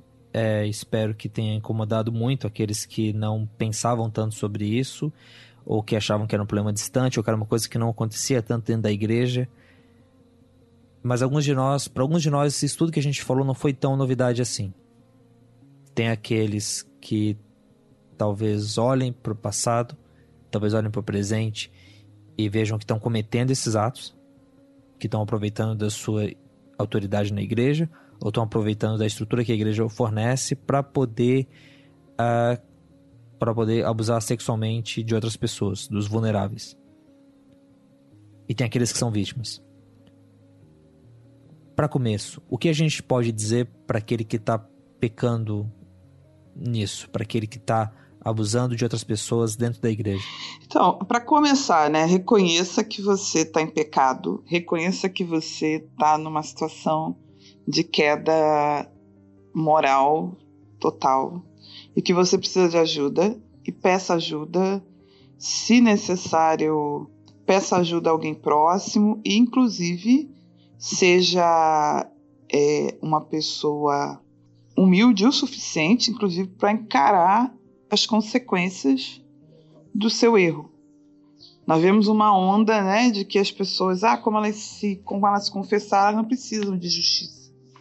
E a gente sabe que isso é um dos grandes é, erros que a igreja evangélica tem cometido. E se você se submeter à autoridade, alguém, essa pessoa, te aconselhar né, a submeter à justiça, aceite, não entende, não entenda que essa pessoa está sendo punitiva com você, mas que ela está tendo amor para com você. Eu já vi membro ameaçando pastor de processo judicial por conta de conselho pastoral. Então a gente tem que, que lembrar disso. Submeta-se também à autoridade. É, de quando a autoridade está querendo resguardar você de se tornar um, né, um evasor da justiça. É, se você tem uma posição de liderança, seja humilde para sair dessa posição é, e procurar ajuda, ajuda psicológica, ajuda psiquiátrica, ajuda médica, o que for, né? Você tem que ser humilde o suficiente para buscar ajuda. E não pense que você pode aguentar bomba sozinho, que você pode é, se resolver sozinho. É, a, a, Jesus nos dá né, várias ferramentas para a gente hoje conseguir levar isso, coisa que no passado a gente não conseguia. E hoje a gente tem como ter ajuda nesse campo. Né? E enquanto você está em tratamento, se afaste das situações que são risco, sejam elas quais forem. De, de certo modo, e o texto lá na Bíblia, o texto sobre o tropeço, tá, tem esse versículo ali nos arredores dele, é melhor entrar no céu sem o braço do que com o corpo todo entrar no inferno. Entende? É, seja radical. Seja radical mesmo. Eu sei que isso é dito para os adolescentes quando estão olhando no contexto de pornografia, para largarem o celular fora e serem radicais nisso. Sim. Mas isso vale para todos nós. Sejamos radicais. Existe um eterno sentimento de solidão com relação ao pecado sexual. Então, geralmente, a pessoa que tem um pecado na área da sexualidade que não é muito é, debatido, qualquer coisa que passe a pornografia já não é muito debatido. Então, é, quando a pessoa tem uma tentação que é tão impopular quanto a tentação quanto a pedofilia ou quanto a tentação é, quanto ao poder, né, do abuso e tudo mais, existe um sentimento de solidão muito forte. Então a primeira coisa que eu gostaria de dizer para essa pessoa é não, por mais que pareça, tu não está sozinho, tu não é a única pessoa que sofre dessas tentações. E que Cristo morreu por ti também, não só pela vítima, mas pelo abusador. Então, o que é, tu precisa é a redenção de Cristo. E dessa forma, é, tu vai conseguir lidar com isso e ser transformado através de Cristo e receber a verdadeira redenção. Só que para isso precisa de honestidade, precisa falar, precisa bancar essa fala, precisa encarar, coragem. Então eu quero incentivar a justamente essa coragem de contar o segredo, de sair da solidão. E quando se conta um segredo, não se pode contar para qualquer pessoa. Não conte para pessoa que não vai saber lidar, que vai se fazer uma cara de surtada quando tu contar isso, que vai espalhar para todo mundo de uma forma maléfica.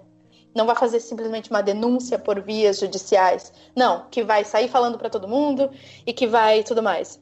Não conte para qualquer pessoa, conte para uma pessoa preparada que vai te ajudar a encontrar Cristo e dessa forma, quando se encontra Cristo, vai se encontrar a verdade. E essa verdade é a verdade que liberta. Então, aliado a tudo isso, não fique, né? É, entre nessa via, sabe? Entra nessa via de tratamento, entra nessa via de encontrar Cristo. E através da, disso é que vai se encontrar a redenção. Porque é só Cristo que redime. Hum eu acho que. Eu acho muito interessante aquela ideia. É, eu lembro como há um tempo atrás eu vi o BTcast sobre disciplina, mexeu comigo. Porque no BTcast de disciplina era falado que a disciplina ela é uma coisa que é feita para nosso bem. É uma coisa que é feita para nos ensinar. A, a disciplina ela tá ligada ao discipulado. E veja, talvez você precise de disciplina. Talvez você precise que alguém venha e diga para você que você está errado. É, talvez isso precise acontecer. Mas isso faz parte do discipulado, isso faz parte daquilo que Deus do isso faz parte dos meios de graça, para ser bem teológico, que Deus fornece para a gente poder caminhar em direção a Ele, para a gente poder ser santo, certo? A igreja não é o lugar onde todos estão certos, não é, para citar o Casting Kraus, é esse lugar de vitrais, onde, essas máscaras de, vitais, de vitrais que a gente usa e todo mundo é perfeito e plástico. É um lugar de pessoas pecadoras. Então, se você é um pecador desse, procure disciplina. Procure ser disciplinado. Procure ser tratado pelo seu bem e pelo bem dos outros. E agora, sobre as vítimas. Ai, vítimas. Primeiro lugar, é, a gente usa uma terminologia no aconselhamento a respeito das vítimas que a gente costuma chamar a vítima de sobrevivente. Por quê? Porque uma pessoa que passa por um abuso sexual e não acaba com a própria vida, por exemplo, é, ela sobrevive a isso. O restante de, da vida de alguém que sofreu um abuso é isso, é uma sobrevida. Ela cria mecanismos de defesa para que aquilo não aconteça mais. Ela cria uma porção de, de maneiras de lidar com aquilo ali, de negar que aquilo ali de fato aconteceu, de amenizar, de deixar menor. Então, se tu ouvinte é um sobrevivente e se identifica com isso que eu tô falando e que sempre pensou, não, na verdade isso nem foi assim, não, na verdade eu quis. Não, na verdade eu poderia ter impedido. Ah, por que, que eu tinha que estar ali, né? É... Isso não é verdade. Isso é uma mentira imunda. E tu ter sobrevivido a esse a isso que aconteceu, mesmo que tu tenha ouvido histórias muito piores do que a tua, a dor dói, não importa qual seja. Tu não está sozinha. Muitas, isso acontece com muitas pessoas. Isso acontece com muitas pessoas dentro da igreja.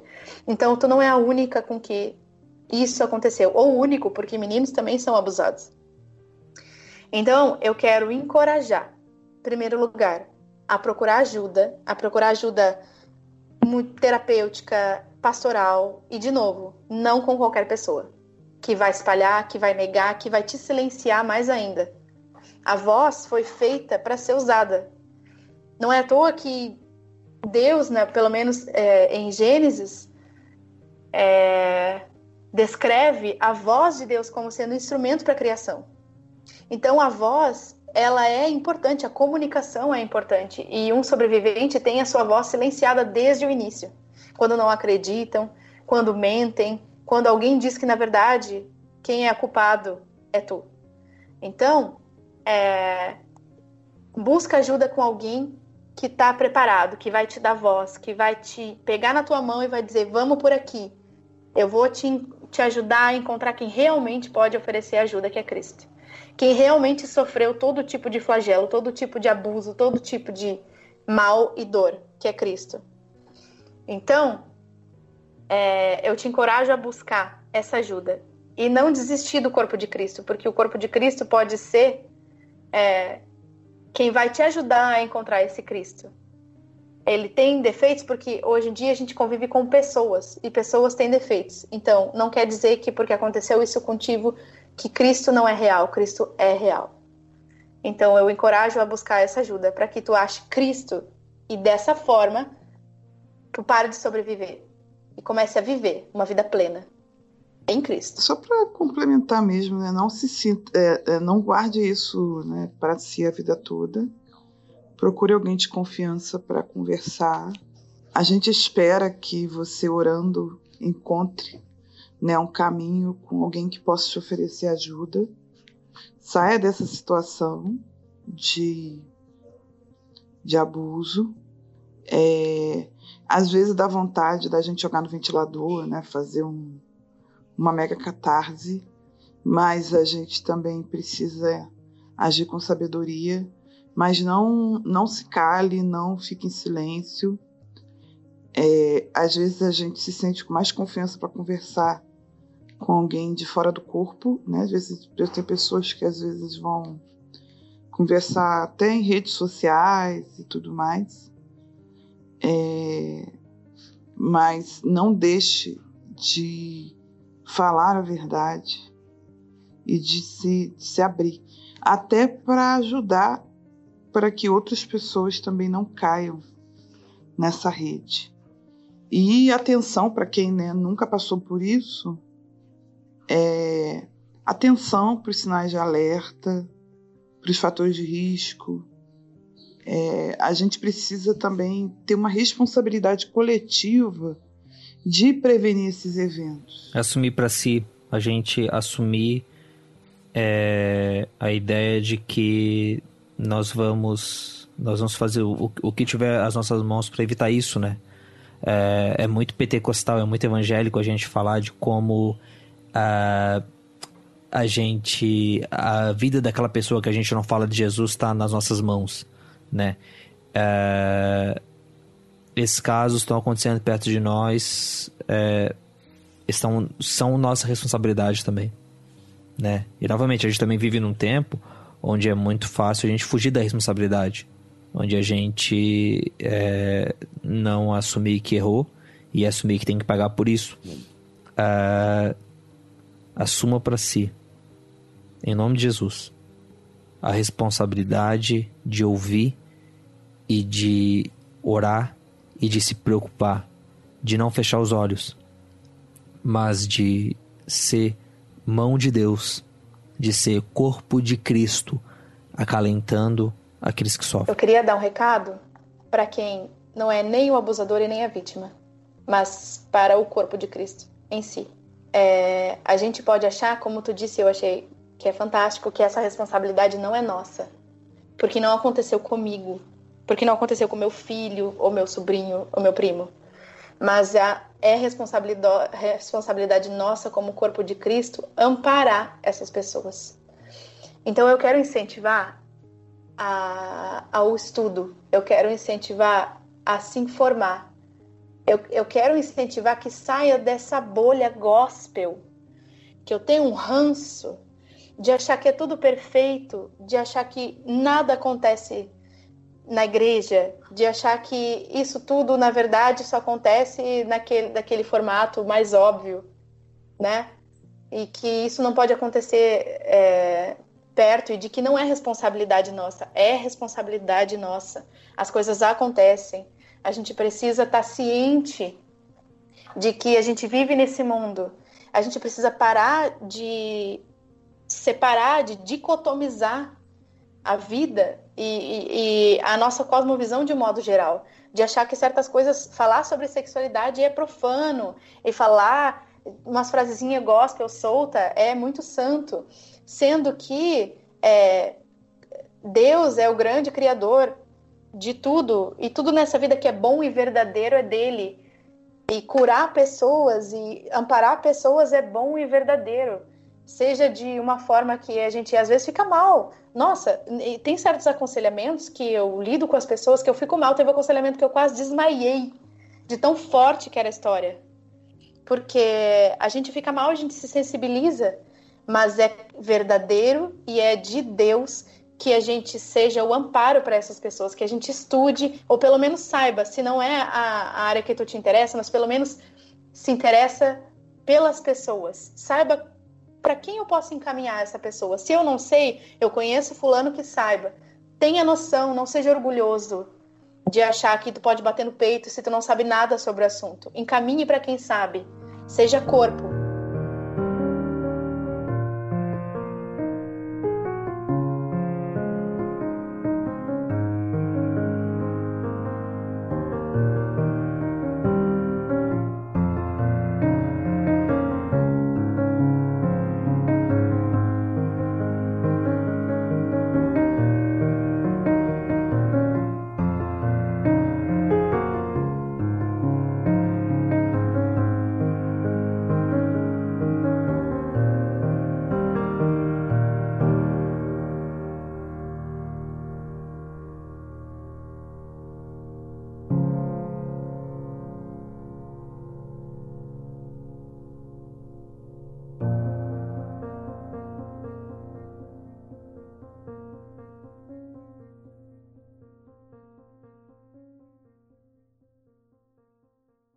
Que a gente seja o amparo para essas pessoas, que a gente estude, ou pelo menos saiba, se não é a, a área que tu te interessa, mas pelo menos se interessa pelas pessoas. Saiba para quem eu posso encaminhar essa pessoa. Se eu não sei, eu conheço fulano que saiba.